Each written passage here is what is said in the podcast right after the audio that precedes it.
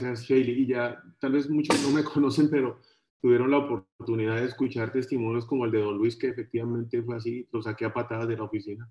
Eh, Guadalupe también cuando, me conocía haciendo los negocios y no me contestaban, era madrazos que trataba todo igual. Carolina es más de uno de los que está acá.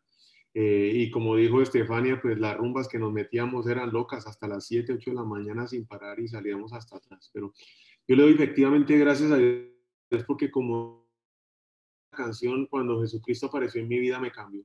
Y una cosa, pues uno dice, yo soy libre de hacer lo que quiera, sí, pero y puedo tomar y puedo rumbear y puedo maldecir y puedo hacer los negocios torcidos. Eso es una libertad que uno cree que tiene cuando está atado a eso. Pero la libertad que uno tiene de decidir si toma o no, si miente o no, si manipula o no, eso no tiene precio. Y esa es una decisión y una salvación que únicamente nos da Jesucristo. Los testimonios que hoy hemos escuchado han sido impactantes y de alguna manera em, tienen relación con el tema que traemos hoy a, presentar, porque um, yo tuve la oportunidad de, estar en un seminario. Es parte de una prédica que dio un pastor, un pastor que se llama Robert Morris, pero cuando la traigo a mi vida por diferentes variables, llamamos eso estrés, es lo que hoy a través de los testimonios de muchos de ustedes podemos paso al teléfono que ya también lo tengo listo. Entonces, hoy vamos a hablar de estar estresados y yo creo que más de uno aquí pues lo ha vivido de una u otra manera y a pesar de, de, la condición que ya pueden estar liberando el COVID, antes del COVID ya vivíamos estresados, o sea, esto no es un tema que sean, ya veníamos acostumbrados a, a la palabra y, a, y a, al término y a la condición física, emocional y espiritual que el estrés puede traer a, nuestras vidas.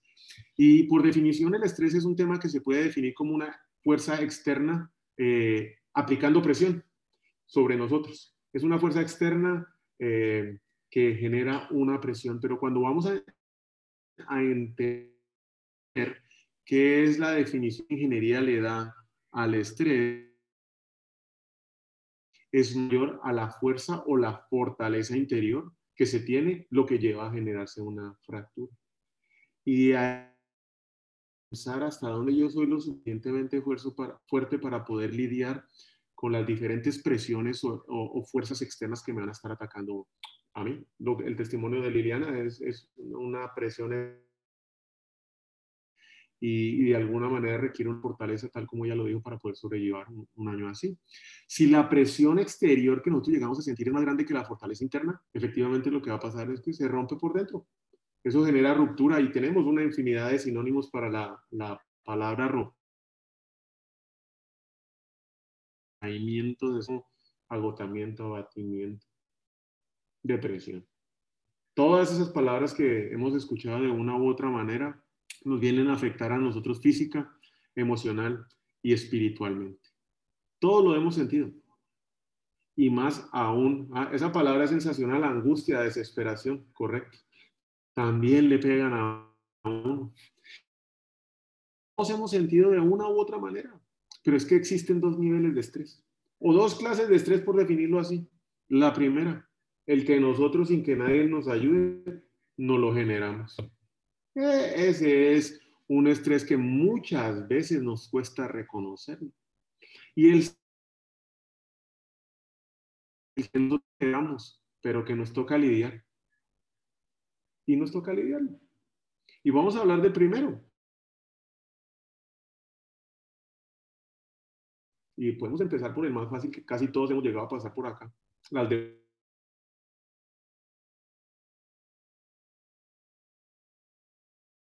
no podemos pagar para mostrárselo a personas que no les interesan. Y no solamente ya tenemos endeudada o llena la tarjeta de crédito, nos vamos a comprar un carro nuevo, cambiamos de apartamento. Y no contesto con eso, nunca estamos satisfechos con lo que hacemos, la autoexigencia. Nos comprometemos con más de lo que cabe en la agenda. Y lleno la agenda esa de Google y ahí le quiero estar metiendo actividad. Ir, ¿cómo no voy a hacerlo?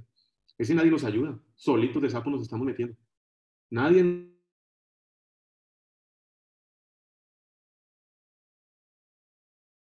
el primero.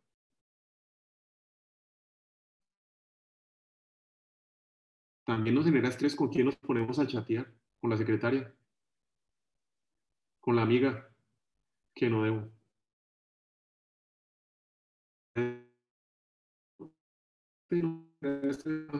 Siga pegado viendo cómo esa, ese algoritmo le empieza a poner lo que usted no debe ver cuando ya va a estar finalmente.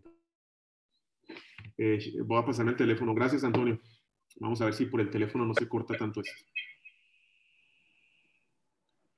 Ahí estamos.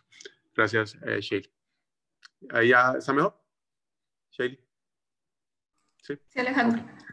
Entonces, no es solo lo que chateamos, eh, es lo que vemos en las redes también. Empezamos a agregar estrés, estrés adicional a nuestras vidas.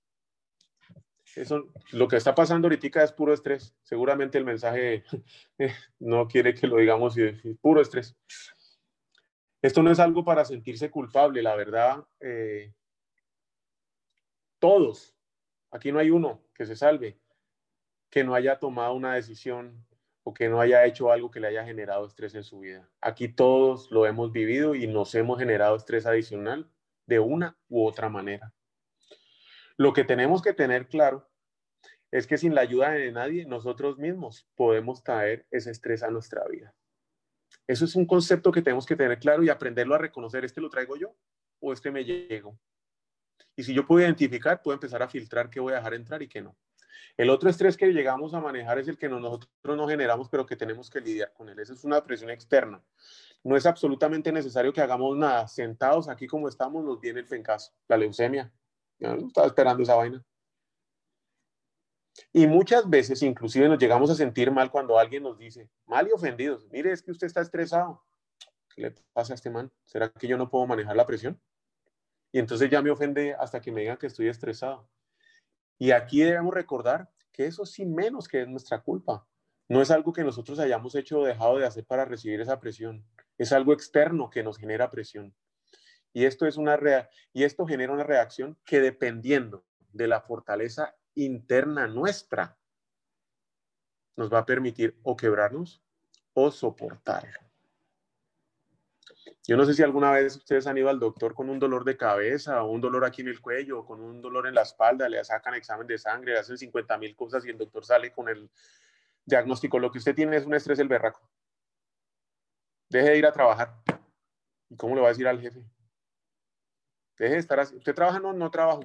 Entonces deje de estresarse y preocuparse por tantas cosas que no tiene control. Yo creo que a más de uno nos ha pasado eso. Es que me duele acá y termina uno con tres inyecciones de esteroides porque no se puede ni mover. ¿Por qué? Por estrés. Y ahí empieza uno a decir, no, pero si yo sí soy fuerte, uno no quiere aceptar que es vulnerable. Cambiar de trabajo, cambiarse de la casa. Porque nos echaron. Si uno se enferma o alguien de su casa se enferma, el estrés. Tiene que tomar muchas decisiones y estas decisiones difíciles son casi todos los días. Y con eso le sumamos la pandemia global. La presión lo lleva a uno a quebrarse. Y aunque uno diga que está trabajando para Dios y que está trabajando en el ministerio de Dios, eso también se sale de control. Porque no hay manera de poder controlar absolutamente nada de la presión externa que viene de a nosotros. Y es ahí donde necesitamos la ayuda de Dios. Porque no podemos llegar a pensar, o podemos llegar a pensar que nosotros tenemos algo mal dentro de nosotros mismos, que, que llamamos el estrés puede hacernos ver como personas débiles y en algún momento podemos llegar a decir, ¿será que yo no puedo soportar esto? Ese es un problema mío, yo soy más débil, yo debería poderlo soportar. No estamos a la altura de las circunstancias que van a pensar de mí. Y eso es algo muy común hoy en la cultura. Es algo muy común que, que la gente piensa de esa manera o se auto justifica o se auto evalúa con eso. Si nosotros llegamos a entender que aunque nos quedemos quietos sin tomar ni una sola decisión, vamos a recibir presión externa que no podemos hacer absolutamente para nada para nosotros y nos va a generar estrés, yo creo que nos va a aliviar mucho la vida. Y la palabra estrés viene desde el siglo XVIII, cuando se aplicaba para doblar las tablas. una tabla de madera que deben darle una forma, entonces vamos a estresar la madera para poderle dar esa, esa forma. Y eso aplica hoy a nosotros en nuestra vida, donde nosotros somos como una tabla, como un tablón que está sosteniendo un peso y el peso vamos nosotros encargándonos de ponerlo. Tenemos las responsabilidades ya del trabajo, de producir dinero, de la familia, del tiempo en familia, del tiempo con Dios, del trabajo, actividades con los niños, el transporte, cómo lo vamos a hacer, el negocio, la pandemia. Y todo cambia. No tenemos nada que ver con el origen de la pandemia, pero ahí estamos nosotros viendo de qué manera la solucionamos. El trabajo, la relación economía, eh, la, la relación económica. ¿Sí se escucha, Jelly, que se fue aquí el internet? Alejandro. La relación, perdón, es que me, cuesta mucho por el, por el tema del Internet, disculpe. Empieza a hacer que esa tabla se empiece a, doblar y cada vez se dobla más hasta llegar a un nivel donde se tiene que quebrar. Si, si, esto que les estoy diciendo solamente llevamos en los últimos ocho meses, pandemia, trabajo y ahora elecciones aquí en los Estados Unidos que afectan hasta Argentina. O sea, si escogen a Trump o escogen a Biden, ya es un problema en Guatemala para la economía, es un problema para Argentina en el peso, es un problema para Colombia. Y eso viene a generarnos muchísimo más estrés, nos quebramos. La tabla que sostiene todo ese peso no aguanta más y se quiebra. Ahora, ¿qué podemos hacer nosotros que esa presión externa la recibimos sin poderla controlar? Cómo debemos reaccionar y qué podemos hacer para poder soportar ese peso cuando lo recibimos. ¿Qué podemos hacer?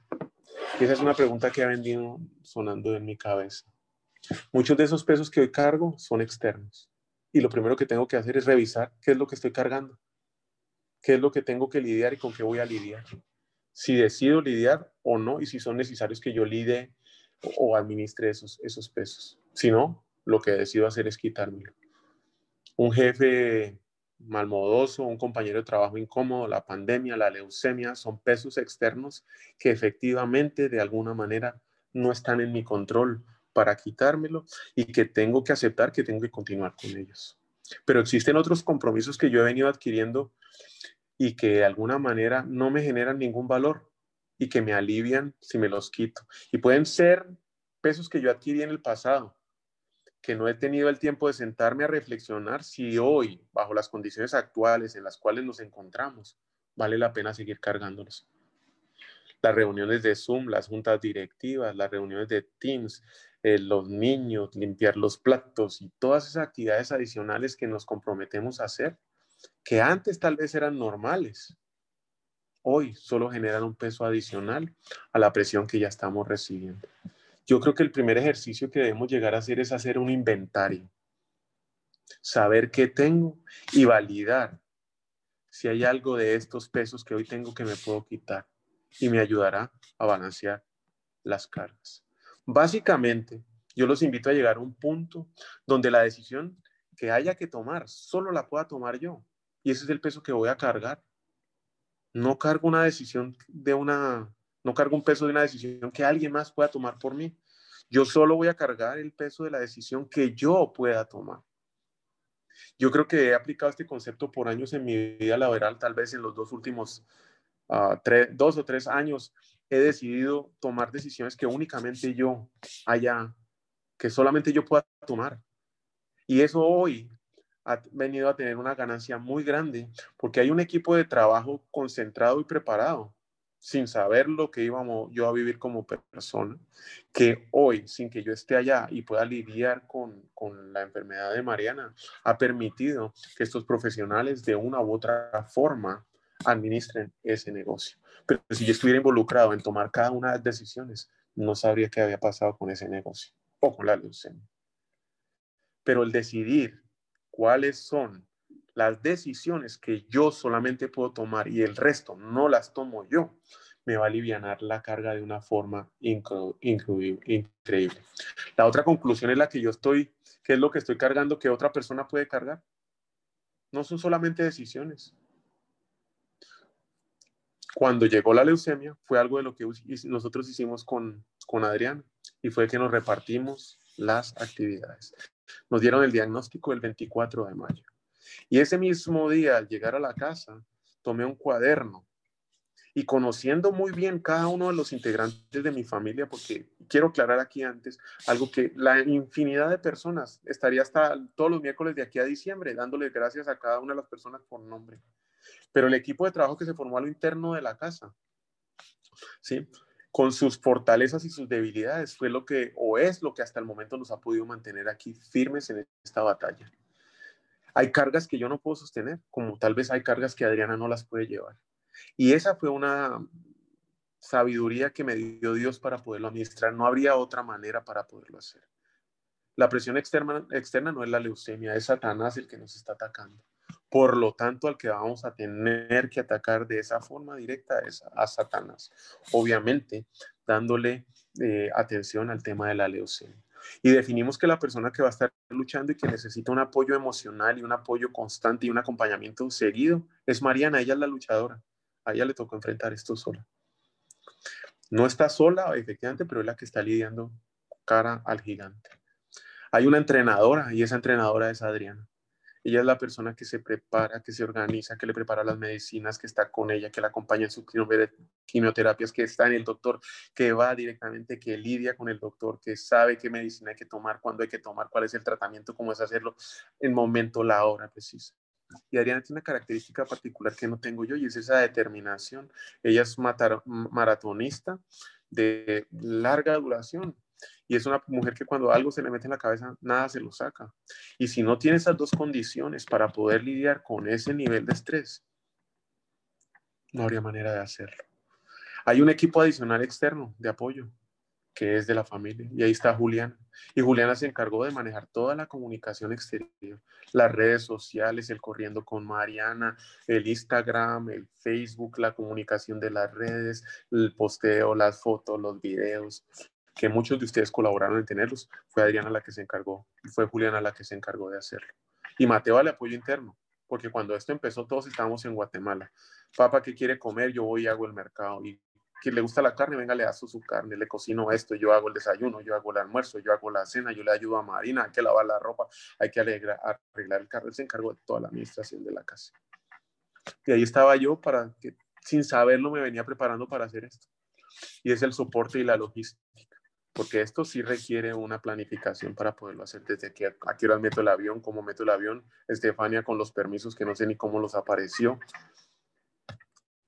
Eh, traslado a otro país, ubicación en otro país, en otra ciudad que en mi vida, pues sí había venido, pero esto es igual que no conocer nada, en qué apartamento, dónde se deja, cómo se consigue, cómo se transporta, cómo se traslada, dónde va a dormir, cuál es la cama, cómo se pone la luz, cómo se pone un teléfono, todo ese tipo de cosas requiere unas condiciones y ese era el que yo las tenía. Delegar y administrar el tiempo es importante, pero yo creo que es muchísimo más importante administrar la energía la energía que nosotros tenemos. Para mí, organizar y planificar, coordinar temas como el seguro, el traslado, la emergencia, la logística, los hospedaje y los traslados de la ciudad a otro país, aunque yo nunca lo había hecho, es algo para lo cual tengo una energía que me puede durar todo el tiempo y se me renueva. Es algo que, sé lidiar, es mi día a día y es una energía con la cual eh, al lidiar con un problema de un avión o con lidiar con el problema de un transporte, no me consume la, la energía. Pero entrar a emergencias, a ver a Mariana haciéndole una transfusión de sangre, se me da la energía ahí mismo, cualquiera que tenga. No lo aguanto, no lo soporto, es algo que no puedo lidiar con eso. Cuando me dicen transfusión ya se me fue la energía. No puedo estar lidiando con eso. Hay que saber qué delegar, hay que saber que entregar. Esa energía que consumimos en resolver una actividad que alguien más puede resolver, solamente nos va a agotar, nos va a acabar. Y llegar a la decisión de que yo tengo que cuidar y mantener mi energía para resolver las presiones externas que estoy recibiendo, solo va a fortalecer mi interior. Y hay dos reglas sencillas para poder hacer esto. Quitar lo que nos resta y no ponerle más peso. Ya hablamos de quitar. Y como les digo, no es el tiempo que yo decida consumir en hacer alguna cosa. Esa es la energía. ¿Qué es lo que más me quita energía? Porque muchas veces estamos enfocados en el tiempo. ¿no? Tenemos que estar enfocados en la energía. ¿Qué es lo que me quita la energía? ¿Qué es lo que me quita la energía? para no incluirlo, eliminarlo y administrar y dedicarnos a volvernos excelentes administradores de energía. Y ahí vienen las oportunidades únicas en la vida. Mire, es que esta oportunidad es única, la tengo que hacer hoy. Y empezamos a, a, mover y a maquinar de qué forma y en qué momento voy a dejar yo pasar esta oportunidad y no lo quiero hacer. Yo de alguna manera quiero asegurarme que esa oportunidad no se me va a pasar, que esto no lo puedo dejar ir. Y yo como creyente, ¿sí? No pienso que las oportunidades sean únicas. Yo sí creo que Dios cumple su voluntad y además en el tiempo que Él quiere. Por lo tanto, no voy a estar intentando adelantar oportunidades únicas, porque esas no hay. No hay. Lo que sí hay es la voluntad de Dios y después lo demás. Y si entiende ese concepto, que Dios está en control completo de todo lo que pasa en mi vida y sabe todo lo que yo necesito y cuándo lo necesito, entonces me voy a poder volver un excelente administrador de mi energía y me dedico a administrar mi energía un día a la vez. No existen oportunidades únicas en la vida, solamente la voluntad de Dios y el resto no importa. Entonces es cómo me voy a fortalecer ahora adentro. Tengo que fortalecer esa tabla, pero la tengo que fortalecer en el interior, porque aunque yo no quiera ir sentado, me van a venir los pencazos, me van a venir las aflicciones, me van a venir las presiones externas. Decidí no endeudarme, decidí no ver nada en Instagram, Twitter, decidí mantenerme juicioso, organizar mi casa sin salir, dedicado al trabajo, manteniendo los niños, decidí portarme según dice la Biblia. Tenga por seguro que lo que usted no está esperando le va a venir y es una presión externa. ¿Y cómo puedo yo llegar a administrar eso? Lo vimos ahorita hace 45 minutos, con un grupo de amigos, un grupo de amigos cercanos a Dios que nos ayude en el momento en que la presión externa llegue. Que yo no necesite nada de ellos y que ellos no necesiten nada de mí. Pero lo que ellos sí necesitan es estar en la presencia de Dios y que lo estén buscando constantemente, porque esos son los amigos que me van a decir, por allá no se vaya o hay que decir. No tome decisiones equivocadas. Esos son los amigos que necesitamos no los amigos que encontramos por afinidad, los de la rumba, los que nos llevan a pecar, los que nos llevan a, retomar los viejos hábitos que teníamos. Son amigos que nos van a acompañar sin necesitar estar con nosotros en el momento donde la presión externa es suficiente y nos van a ayudar a, a fortalecer y a cargar esa tabla. Ojo, ahí que pasó, viene la leucemia y no solamente se organizó el grupo a lo interno, ¿a quién voy a escuchar? Ese mismo 24 de mayo, ¿a quién voy a escuchar? Porque ese WhatsApp era de 400 o 500 WhatsApp por hora y todos con deseos de ayudar, todos con deseos de ayudar, pero ninguno había vivido o muy pocos habían vivido el tema de la leucemia o de un cáncer y todos con el deseo de ayudar. Abro dos o tres o cuatro y lo único que empiezo a sentir es un temor adicional que es el que están trasladándome. ¿Será que la decisión que tomé es la correcta?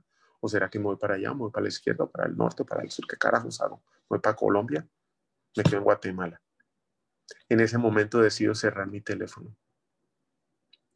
Solo me voy a reunir y solo voy a escuchar a cinco personas. Entre esos está Juan Carlos, el pastor Hugo López de Casa de Dios en Guatemala, el pastor Germán Alp en Vida Real en Guatemala y Estefania. Ya mi mujer y ahí nomás. No estoy esperando que me solucionen absolutamente ninguno de los problemas. Estoy pidiendo que me ayuden a orar y a pedir al Espíritu Santo su guía. Y no hubiera habido otra manera de poderlo hacer que no sea así. Porque muchas de las decisiones que yo estoy acostumbrado a tomar son decisiones que estoy acostumbrado a tomar en el mundo. A manipular, a mentir, a acelerar los procesos, a no esperar en mi pinche tiempo, no quiero esperar el tiempo de Dios, yo lo quiero hacer ya porque se me da la gana y porque lo quiero y porque lo necesito. No tengo que esperar absolutamente de nadie. Un hombre que lleva acostumbrado 50 años a hacer los negocios de esa manera. ¿Ya oyeron lo que dijeron? No lo dije yo, así lo venía haciendo. ¿A quién voy a escuchar? Debe ser un grupo cerrado. Porque no estoy para administrar el temor ni las necesidades de los demás. Congregarse porque una cosa es tener el grupo de amigos y otra es congregarse. Y hay una diferencia grande. Porque cuando nos congregamos, damos gloria a Dios alabando junto con otros y nos va a mantenernos, ayudar a mantener un ambiente seguros. Pero es que hay un tema que uno muchas veces no quiere aceptar porque dice, ¿ya qué voy a esta iglesia si son iguales y casa de Dios son ladrones? Y en este se lo van a robar y si diezmo en este otro lado también se lo van a robar. ¿A qué voy? Mire, téngalo por seguro que la iglesia que escoja va a encontrar lo que vaya a buscar. Si va a buscar ladrones, a la que vaya ya va a encontrar. A la que vaya. Y es que todo acaso está Jesucristo ahí. Ahí lo que hay son personas, como todos los que estamos acá, con pies de barros. Católicos, cristianos, evangélicos, evangélicos, protestantes, budistas, mahomistas, todas son hechas y construidas por los hombres. Y si usted decide ir a buscar algo ahí, a la iglesia que usted se va a meter, eso es lo que va a encontrar. Pero si usted va a buscar a Dios, en la iglesia que vaya, lo va a encontrar. Entonces decida que va a ir a buscar, porque no hay iglesia perfecta, pero congréguese, porque ahí está Dios. Congréguese. Cuando dos o más se reúnen en mi nombre. Lo dice la palabra de Dios, allá estoy yo. Cuando nosotros, y lo que estamos haciendo hoy es iglesia, nos juntamos, dejamos de criticar, de criticar, dejamos de opinar sobre las creencias de los demás. Cuando trabajamos como un solo equipo, apoyándonos los unos a los otros, Dios empieza a obrar en cada una de nuestras vidas. Podemos soportar el peso externo que venga en nuestras vidas, teniendo un grupo pequeño de apoyo y congregándonos para conocer la palabra de Dios. Muchas veces decidimos que vamos o que queremos ir de victoria en victoria, porque es lo que se escucha. Ay, yo voy de victoria en victoria, pero no entendemos que para tener una victoria hay que tener una batalla previa. Y ese es un concepto que yo quiero ir ganando y ganando y ganando y ganando. Pues yo no sé si son del Real Madrid o del, Barça, no me importa, pero cada vez que juegan se tienen que dar en la jeta y uno de los dos va a perder. Y uno de los dos va a perder y sabe que va a perder. Y para que haya ganado, otro habrá perdido, pero tuvo 90 minutos de batalla. Y así vamos nosotros. Nosotros no vamos de victoria en victoria, vamos de batalla en batalla, como lo quiera ver. Y es muy bueno llegar a pensar eso antes de decirlo, es que yo voy de victoria en victoria. ¿Cuántas batallas habrá pasado antes? La gente, y me ha pasado, ¿usted cómo hace para estar tan tranquilo, hermano? Porque yo creo en Dios. ¿Y cómo hace para creer en Dios con la niña con los senos? La gente quiere tener una fe muy grande. Pero para poder tener una fe muy grande, necesitan tener victorias muy grandes que fortalezcan esa fe. ¿Y cómo se obtiene una victoria muy grande? Pues en un pencaso de batalla. Es en la batalla donde se construye la fe. Entonces vamos de batalla en batalla. Y no es en las batallas que nosotros vayamos a buscar. Estas nos van a llegar solos. Vamos a tener tribulaciones. Y la palabra de Dios lo dice. Yo, Juan 16, 33. Yo les he dicho estas cosas para que en mí haya paz. Mire cómo empieza. Para que en mí haya paz. En este mundo, dice Jesucristo, afrontarán aflicciones, pero anímense, yo he vencido al mundo. Y no solo esto, sino que también en nuestros sufrimientos, porque sabemos que el sufrimiento produce perseverancia. La perseverancia entereza de carácter y la entereza de carácter esperanza. Y es que cuando escuchamos esa palabra carácter, Muchas veces dicen, es que si Alejandro es de mal carácter o era de mal carácter. Sí, yo tenía un genio espantoso, pero no es carácter lo mismo que genio. Todavía tengo ese mal genio. Hoy reventé. Y no es que tenga genio, no es lo mismo que el carácter. El carácter es la fortaleza interna que tengo yo dentro. Y eso es lo que nosotros empezamos a fortalecer en las pruebas. ¿De qué estoy yo hecho adentro? Y es por medio de una relación cercana con Dios que lo puedo hacer para poder soportar esas pruebas. Un círculo de amigos y congregándome para adorar a Dios me va a permitir a mí, de alguna manera, poder afrontar esas pruebas. Nosotros aprendemos cuando nuestra mente está en estado de alerta, constantemente. Ahí sí estamos bien atentos. Estamos procesando qué está pasando y estamos aprendiendo. O yo no sé a quién le ha pasado que se monta a manejar el carro, se pone a hablar por teléfono y, uy, ¿por dónde fue que vine yo a la casa? ¿Cuánto me demoré? A más de uno nos ha pasado.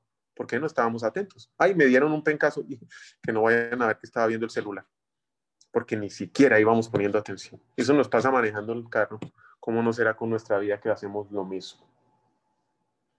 Muchos pensarán que para poder ganar una batalla cualquiera que estemos enfrentando, ¿sí? pues se necesitan muchos refuerzos. Muy necesita una billetera gigante o la fuerza de muchos amigos o muchos contactos.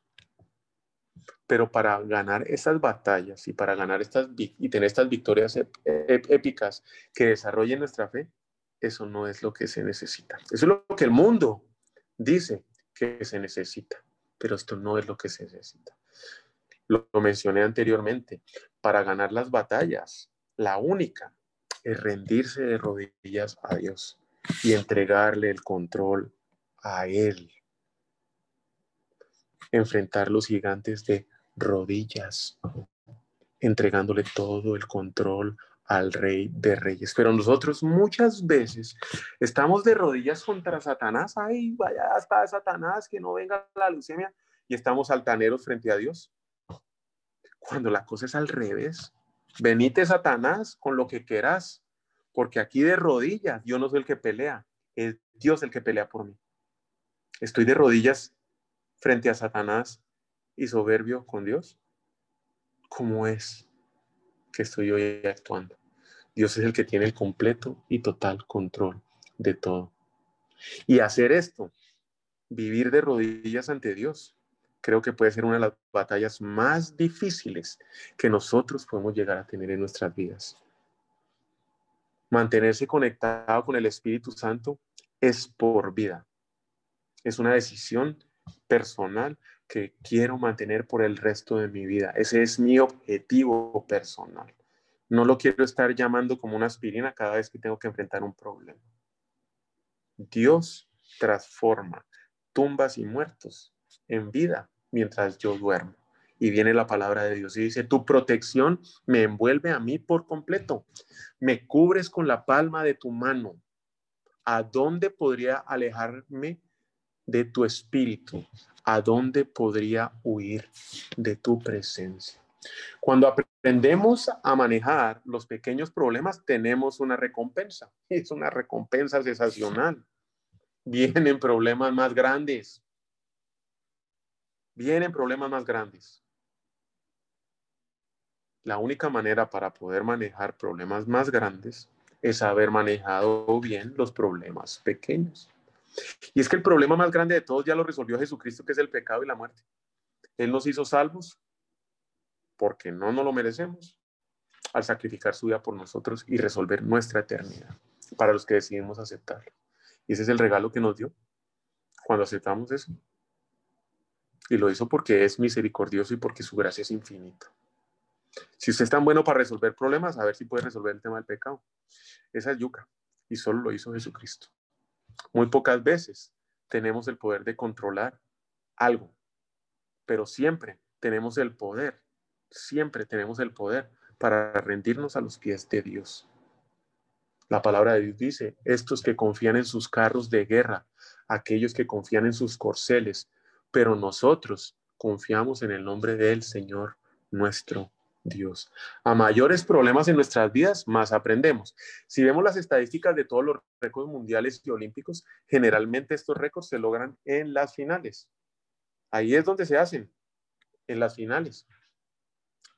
Y por una sencilla razón, es que es el momento de estrés más alto. Ahí sí están todos atentos, concentrados. Yo le gano a este. Y ni se enfoca siquiera qué está haciendo el otro, solo en la carrera que tiene enfrente. Y hay un dicho que dice que nosotros estamos a, las, a la altura de los problemas que estamos enfrentando o que nos ponemos al nivel de los problemas que estamos enfrentando. Y yo no creo eso. Yo sí creo que cuando vienen los problemas vamos a caer desde el nivel donde nuestra preparación, entrenamiento o conocimiento llega. Ahí llegamos. Ese no es el momento para venir a ver si me voy a poner a la altura, si voy a prepararme, si voy a aprender o si voy a llegar.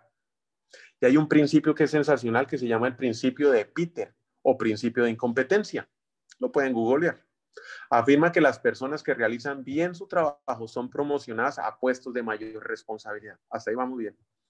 A tal punto que llegan a un puesto en el que no pueden formular ni siquiera los objetivos de un trabajo y alcanzan su máximo nivel de incompetencia, definición de incompetencia, carencia de capacidad para hacer cierta cosa, especialmente para realizar un trabajo o ocupar un puesto.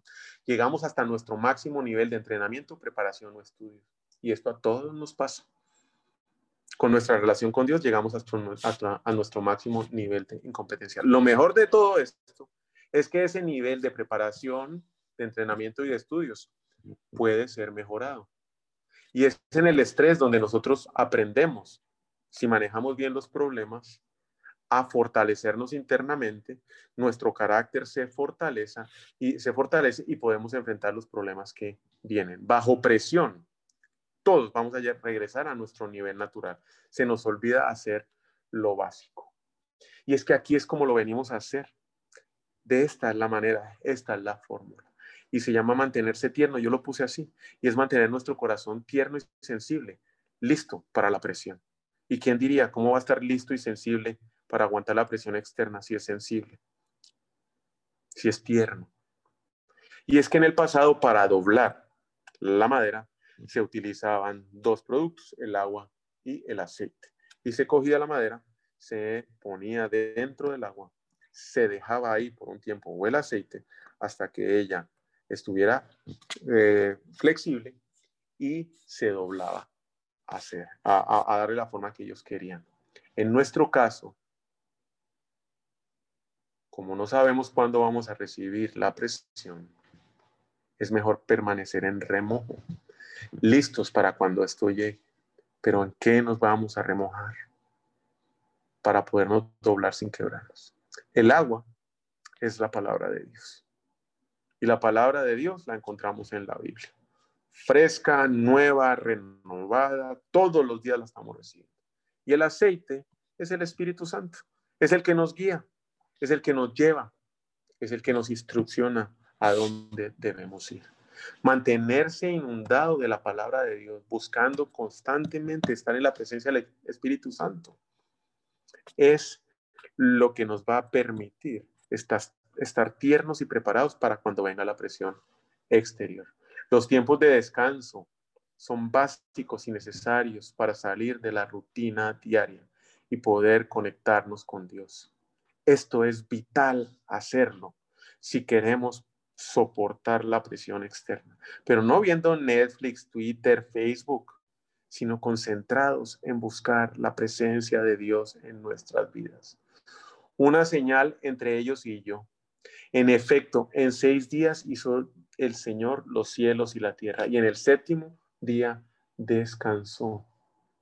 Porque no es descansar, sino renovarse, refrescarse, estando en la presencia de Dios. Y de igual manera como se organizó el equipo de trabajo para enfrentar la leucemia, esa misma fecha, definimos unas armas que íbamos a utilizar para enfrentar al enemigo. La leucemia que es, que Satanás representado en la leucemia.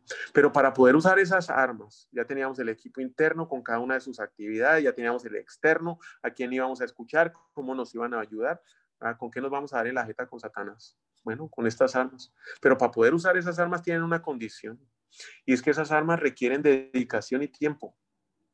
No son armas que yo las saco de una vez, voy preparando, no, no, no. Estas armas requieren tiempo y requieren dedicación. No mientras manejo o mientras hago ejercicio o cuando estoy en la conferencia de Zoom. Aquí yo hago un tiempito. Para... No, eso no funciona así. Es necesario entrar en un lugar privado, cerrar la puerta y concentrarse en usar esas armas, porque el problema se gana antes de que lleguemos a enfrentarlo. Para poder estar en presencia de Dios y que nuestras fuerzas sean renovadas. No es leer la Biblia por cumplir el challenge o el reto de leerla en un año. Las armas que nosotros decidimos utilizar fueron tres, alabanza, oración y agradecimiento. Cuando usted entre en ese lugar que solo Dios conoce, que es su lugar para Él, yo personalmente lo primero que hago es lo alabo. Hasta que Dios me permita encontrarme con Él. Lo honro y le agradezco por todas las bendiciones que recibo día a día es que yo ya voy pensando en un día, lo que hoy estoy recibiendo. Hoy fue un día maravilloso. Me pongo a cuentas con el rey. Me arrepiento de lo que hice mal. pidiéndole que me hable al oído, que me hable al corazón, que me mantenga inundado de su presencia. Y no solo en ese momento, sino durante todo el día. Nosotros gastamos mucha energía haciendo cosas equivocadas. No nos, distraiga, no nos distraigamos, especialmente cuando ya vamos a llegar en la meta. Empezamos a adorar a Dios. Pling, pling, pling, pling. WhatsApp, las notificaciones. Pling, pling, pling, pling. Facebook. No nos distraigamos. La meta de estar con Él y estar con Dios es traer la gloria del cielo a la tierra. No tiene precio. Este hoy es un día que Dios nos dio para regocijarnos y para agradecerles. El hecho de que nos haya metido en este COVID, porque estemos hoy acá, más que cualquier otra cosa por la que puede estar usted pasando, en mi caso el COVID más leucemia, más traslado y las historias de cada uno aquí son así de difíciles también. Él lo quiso. Él nos preparó para estar hoy acá. Él nos preparó para trabajar para Él y para generar un cambio.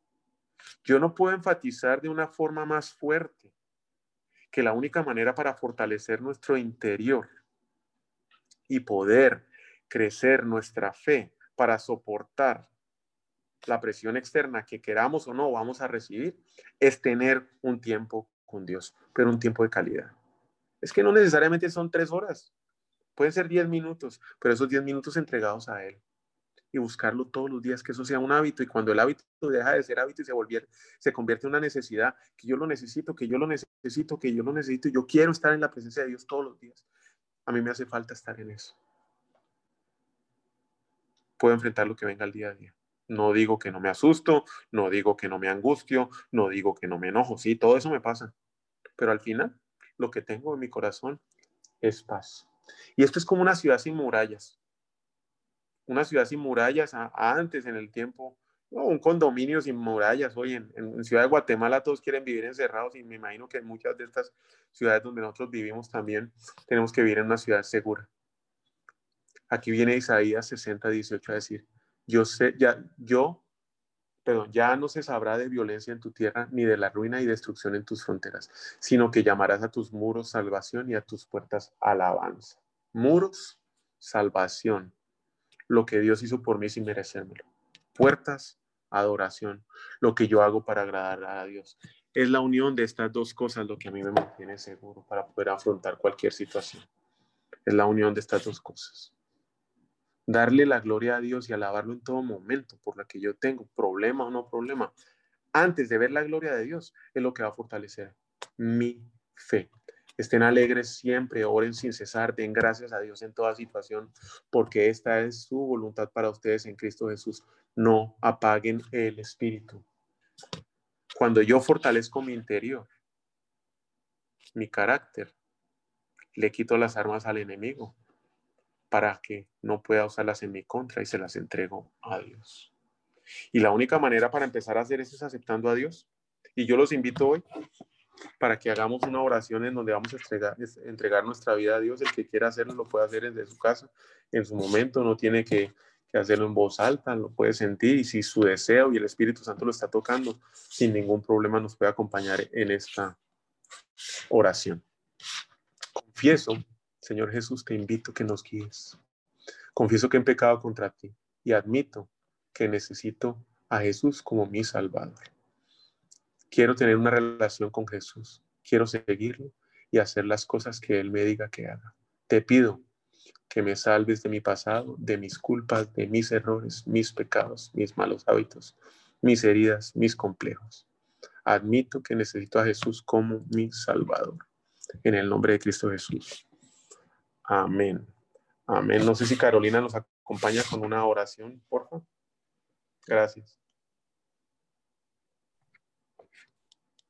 Sí, em, bueno, damos gracias a, Dios por esta reunión, damos gracias a ti, Señor, por tu palabra, Señor, por la vida de cada una de las personas que están conectadas hoy, porque eh, el disponer un tiempo, el sacar un, un, tiempo que para muchos es difícil o para muchos es complicado, es honrar, como decía Alejandro, em, al Señor, es darle alabanza, es darle gracias, es decirle que, Él ocupa un lugar importante. Así que em, doy gracias por todas estas personas que dedican un tiempo de su vida, un tiempo de su vida tal vez atareada o ajetreada, con problemas, pero eh, yo sé que el Señor va a responder con, con, bendición y con ánimo y con paz en el corazón de cada uno de ustedes.